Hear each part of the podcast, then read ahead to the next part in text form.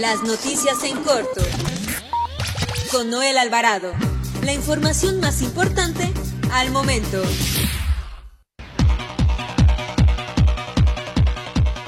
Muy buenas tardes, los saluda Noel Alvarado, editor de información del periódico La Prensa. Gracias por acompañarnos en las noticias en corto este lunes 6 de julio del 2020. Nos vamos a las noticias. Todo listo para que mañana martes el presidente Andrés Manuel López Obrador viaje a Estados Unidos y sostenga una reunión con su homólogo Donald Trump, acompañado por el secretario de Relaciones Exteriores, Marcelo Ebrard Casaubon. El presidente López Obrador informó que el primer ministro de Canadá aceptó visitar México. Sobre la gira de trabajo, dirigentes de organizaciones sociales pidieron al presidente Andrés Manuel López Obrador firmar acuerdos sobre el tema migratorio con el presidente estadounidense, el cual consideran es mucho, mucho, muy importante. Escuchemos, escuchemos cómo lo dice Fernando Orea, uno de los dirigentes políticos en temas migratorios. Buenas tardes a todos los radioescuchas. Quiero solicitar a través de este medio al presidente López Obrador y al canciller Marcelo Ebrard, que es quien lleva la agenda de los asuntos a tratar con el presidente Trump, incluir dos temas migratorios que considero de suma importancia para los mexicanos. En base al nivel de negociación que hemos visto tiene el iniciado Ebrard con autoridades de alto nivel del país del norte, lo vimos concretar en, en tan solo dos reuniones el Tratado México-Estados Unidos-Canadá y a los pocos días de haber llegado a la Secretaría de Relaciones Exteriores parar las constantes amenazas durante todo el sexenio anterior de la construcción del muro fronterizo. Es importante, iniciado Ebrard, buscar un punto de acuerdo con el presidente Donald Trump para que cuando fallezca un migrante mexicano en territorio norteamericano pueda trasladarse a su tierra natal, donde sus familiares lo esperan con angustia y desesperación para ser velado y sepultado cerca de ellos. En la actualidad se tarda entre, 20, entre 25 y 30 días que se pueda trasladar el cadáver de una persona que fallece en territorio norteamericano por tanto trámite que se tiene que hacer. Le recordó al presidente Andrés Manuel López Obrador que cuando fue jefe de gobierno de la Ciudad de México sostuvieron una reunión con Pedro Cárdenas y 14 líderes de organizaciones de migrantes mexicanos donde se comentaron los graves problemas por los que atraviesan los mexicanos en Estados Unidos. En otro tema, el reporte diario de delitos de alto impacto del gobierno federal reveló que ayer domingo 5 de julio se convirtió en el día más violento de este mes al contabilizar 102 homicidios dolosos en todo el país señala que del total de asesinatos registrados ayer domingo, 13 se cometieron en Guanajuato, 12 en el Estado de México, 9 en Michoacán y 7 en Jalisco. De esta forma, en los primeros cinco días de julio suman 429 homicidios dolosos, es decir, que en promedio diario 85 personas son privadas de la vida y donde Guanajuato se mantiene como la entidad con el mayor número de crímenes en lo que va de este mes con 89 asesinatos. El segundo lugar, el segundo lugar se encuentra Michoacán con 40, el Estado de México con 37, Jalisco y Baja California suman 24 homicidios por cada entidad, mientras que la Ciudad de México y Guerrero registran 16 víctimas por estado. Es, es de recordar que el pasado mes de junio 2000, 2.413 personas fueron asesinadas en territorio mexicano, es decir, es decir, un promedio diario de 80 fallecimientos al día por homicidio. Nacional. En temas, en otros temas, le platico que el gobierno de la Ciudad de México detectó 20, 20 eh, colonias con más casos activos de contagios por COVID-19, eh, donde ya fueron enviadas brigadas de salud para, para proporcionar información sobre la enfermedad y evitar a sus habitantes que deben mantener las medidas de protección al salir. Estas se encuentran en las alcaldías de Xochimilco, Milpa Alta, Miguel Hidalgo, Tlalpan, Iztapalapa, Gustavo Amadero, Magdalena Contreras e Iztacalco.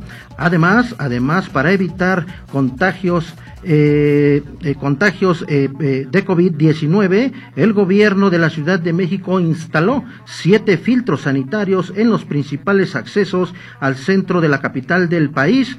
eh, por lo que exhorta a los capitalinos usar cubrebocas. Escuchemos cómo lo dice la secretaria de Gobierno de la Ciudad de México, Rosa Isela Rodríguez Velázquez. Que se tienen eh, instalados ya siete filtros sanitarios en la, avenida, en la entrada Pino Suárez, 20 de noviembre, Corregidora, Madero, a 5 de febrero, 5 de mayo, 16 de septiembre. Estos filtros, pues el día de hoy estarán fijos, pero estarán eh, cambiando, son movibles. Y eh, recordarles también el atento llamado que se ha hecho desde el gobierno de la ciudad, donde se solicita a las personas que necesiten acudir al centro histórico, que lo hagan de acuerdo a la primera letra de su apellido. De la A a la L, lunes, miércoles y viernes. De la M a la Z, martes, jueves y sábados. Recordar que los domingos está cerrado el centro histórico para el comercio, pero decirles también que esta medida es totalmente voluntaria. Sobre el, el programa de Sí al Desarme, Sí a la Paz, la secretaria de Gobierno comentó que del 21 de enero del 2019 a la fecha se han logrado la recuperación y destrucción de un total de 5.245 armas de fuego, de las cuales 3.942 son cortas, 969 largas y 334 granadas, además de 966.883 cartuchos, 13.033 estopines y seis cartuchos dinamita como parte de este programa. Llamó a la población a seguir participando en esta iniciativa que busca retirar las armas de fuego de los hogares y espacios públicos a fin de evitar accidentes o incluso la pérdida de alguna vida. Para, también le comento que para prevenir y sancionar la violencia contra niñas, mujeres huisquiluquenses y mexiquenses, la unidad móvil de atención al delito de, de, género por primera vez visitó el municipio de Huizquilucan, gracias al trabajo y equipo entre el gobierno municipal de Huizquilucan, encabezado por Enrique Vargas del Villar y la Fiscalía General de Justicia del Estado de México, se logró concretar este servicio móvil. En Huizquilucan se ha trabajado para prevenir y sancionar la violencia contra niñas y mujeres. Por ello, la Dirección General de Seguridad Pública y Vialidad cuenta con la Policía de género y la célula de búsqueda de personas las cuales se han capacitado para dar respuesta, respuesta oportuna ante, ante cualquier denuncia. Metrópoli. En otra información también le comento que la audiencia, la audiencia nacional española acordó este lunes la extradición a México del exdirector general de Petróleos Mexicanos, Emilio Lozoya Austin, para ser juzgado por, una, por un presunto fraude de 280 millones de dólares.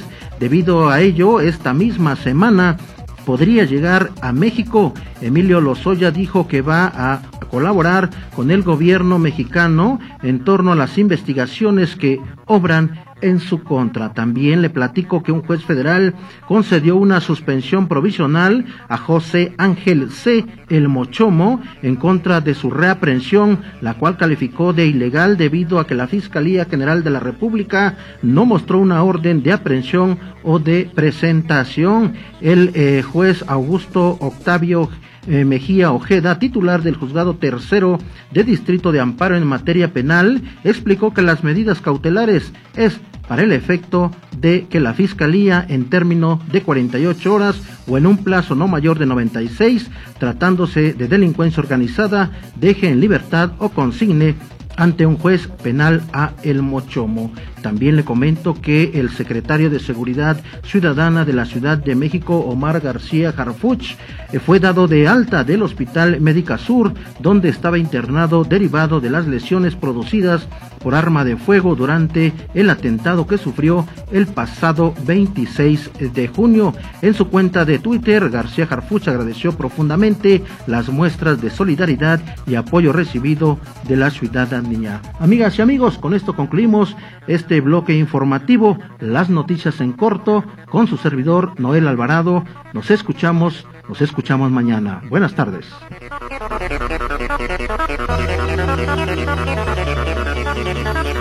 Las noticias en corto con Noel Alvarado.